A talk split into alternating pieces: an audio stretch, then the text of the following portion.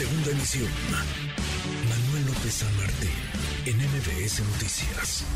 Le agradezco estos minutos al coordinador del PAN en el Senado, eh, Julen Rementería. Senador, muchas gracias. Gracias, Julen. Buenas tardes. Hola Manuel, buenas tardes. Me da mucho gusto saludarte y saludar a todo el auditorio. Igualmente, muchas gracias por platicar con nosotros. Eh, ¿Hay arreglo? Entonces, ¿hay acuerdo entre las distintas fuerzas políticas, más allá de Morena, para que se pueda votar a un comisionado del INAI?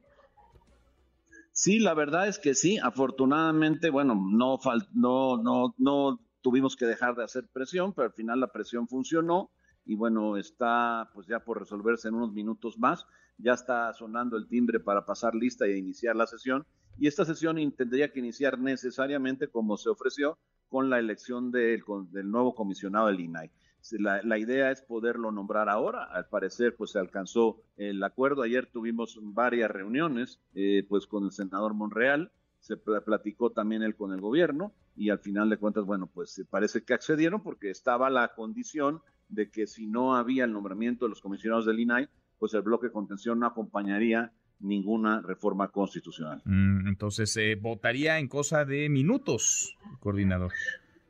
Sí, yo creo que no tardará más de una hora en que pues, entre que se reinicie la sesión, se convoque, se pase ya el acuerdo firmado de la Junta de Conexión Política, que acabamos de terminar también hace unos cuantos minutos, y se pueda llevar a cabo la y con esto, pues se restablecería el orden para que pueda pues, sesionar válidamente el INAI cosa que es lo que venimos pidiendo desde hace mucho tiempo. Faltaría por nombrar dos personas más, una la que sería la mujer, porque pues se habla de una suspensión definitiva. En el caso de aquella persona, Yadira Alarcón, que había sido nombrada y que fue objetada por el presidente, y el del tercer, que justo para cubrir la última vacante que se generó, que pero bueno, lo que queríamos era que tuviera el quórum suficiente para designar y para trabajar legalmente el INAI y parece que estamos a minutos de lograrlo. Bueno, hablábamos hace unos minutos con César Cravioto, senador de Morena, vocero de ese grupo parlamentario. Nos decía esto, son 20 segunditos, nada más para que tú nos confirmes o no, a ver si está, si está en lo correcto y si es parte del acuerdo, coordinador. Por favor.